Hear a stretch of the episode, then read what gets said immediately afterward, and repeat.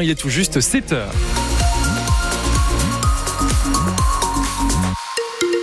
Et oui, ça c'est quand même la bonne nouvelle du jour. C'est le soleil qui revient aujourd'hui, un ciel tout bleu ou presque en perspective aujourd'hui. On en parle plus en détail juste après le journal de Delphine Martin.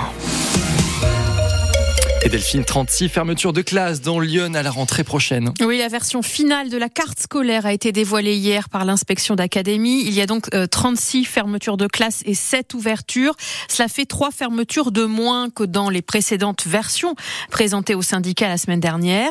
Les écoles élémentaires Paul Bert à Saint-Exupéry à Joigny et l'école de Saint-Clément échappent donc à une fermeture. Les syndicats trouve toujours que ça ne passe pas et que la suppression de 29 postes demandés par le ministère de l'Éducation n'est pas tenable dans notre département. S'il faut supprimer ces postes, c'est qu'il y a 600 élèves en moins et que la tendance à la baisse va se poursuivre, explique le directeur académique des services de l'éducation nationale dans Lyon, Jean-Baptiste Lepetz. Cette réduction s'explique pour l'essentiel par euh, la baisse très très importante hein, du nombre d'élèves accueillis dans les écoles publiques du département. Il y aura à la rentrée 2024 600 élèves de moins qu'à la rentrée 2023 et selon les prévisions de l'INSEE, il y aura encore à la rentrée 2025 600 élèves de moins qu'à la rentrée 2024 et à la rentrée 2026, on a des prévisions à trois ans, à nouveau encore 600 élèves de moins.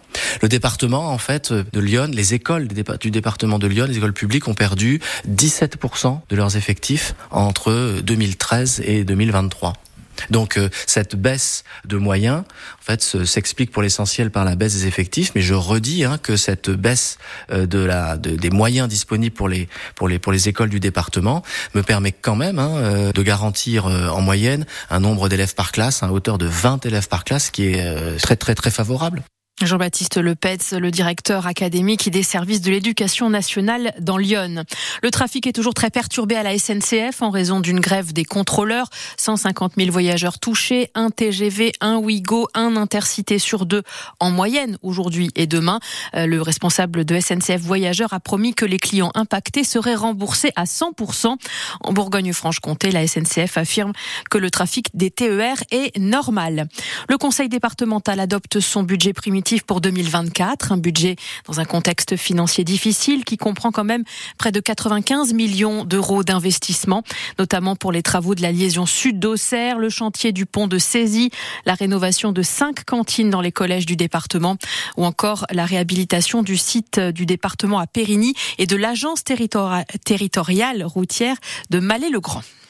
Deux iconés condamnés à de la prison ferme 20 ans après les faits. Oui, c'est une affaire qui remonte à 2003. Un chef d'entreprise de Lyon et son ex-salarié, qui disait appartenir au groupe AZF, avaient menacé de faire exploser des engins sur la voie ferrée contre une forte rançon. La menace n'a jamais été mise à exécution, mais une bombe avait quand même été retrouvée en Haute-Vienne. Et ils ont donc été condamnés hier à Paris à 4 ans et 1 an de prison ferme. Ils avaient été interpellés en juin 2018 à En Puisée, tout près du Loiret, Julien Penaud.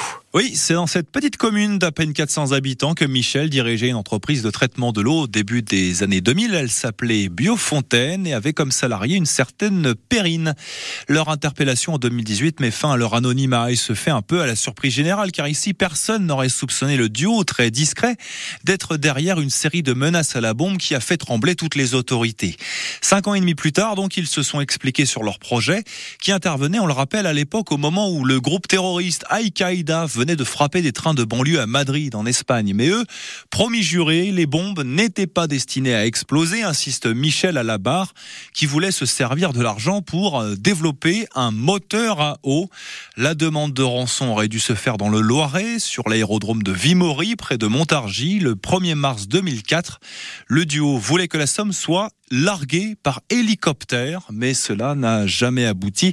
Et le groupe AZF a alors disparu dans la nature sans laisser jamais de traces jusqu'à son interpellation en 2018 à Chancevray. Les précisions de Julien Penaud, le chef d'entreprise donc à la retraite, âgé de 76 ans aujourd'hui, a été condamné à 5 ans de prison, dont un an avec sursis. Son ancien employé, âgé de 61 ans, écope quant à elle de 3 ans de prison, dont 2 avec sursis.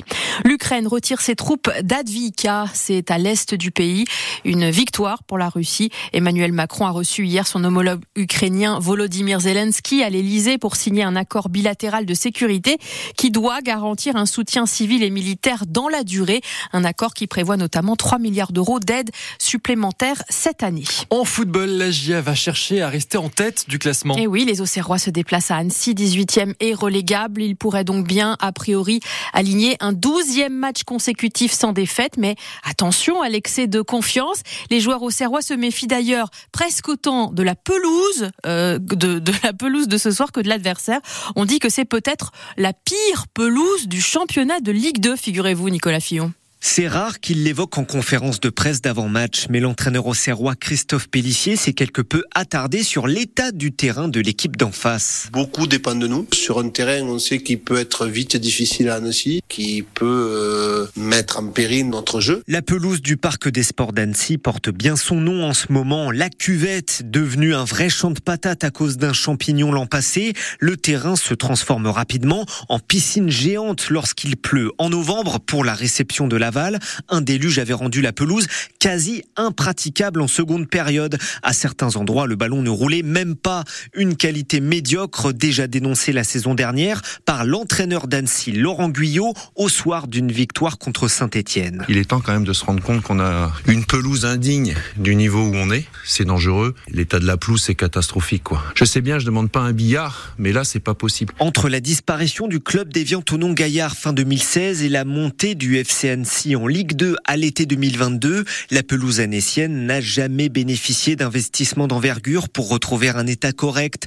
Mais les leaders au Serrois savent que ça ne doit pas servir d'excuse en cas de contre-performance sur le terrain du 18e de L2 ce soir. Annecy, AJA rencontre à vivre en direct euh, sur France Bleu au ce soir dès 18h45. Le coup d'envoi sera donné à 19h. Concernant l'effectif, les défenseurs Ange Loïc Ngata et Colin Dagba sont forfaits pour un mois en raison de blessures musculaires. Le milieu Elisha Ouzou est quant à lui suspendu après son expulsion contre Angers. 7h07 sur France Bleu au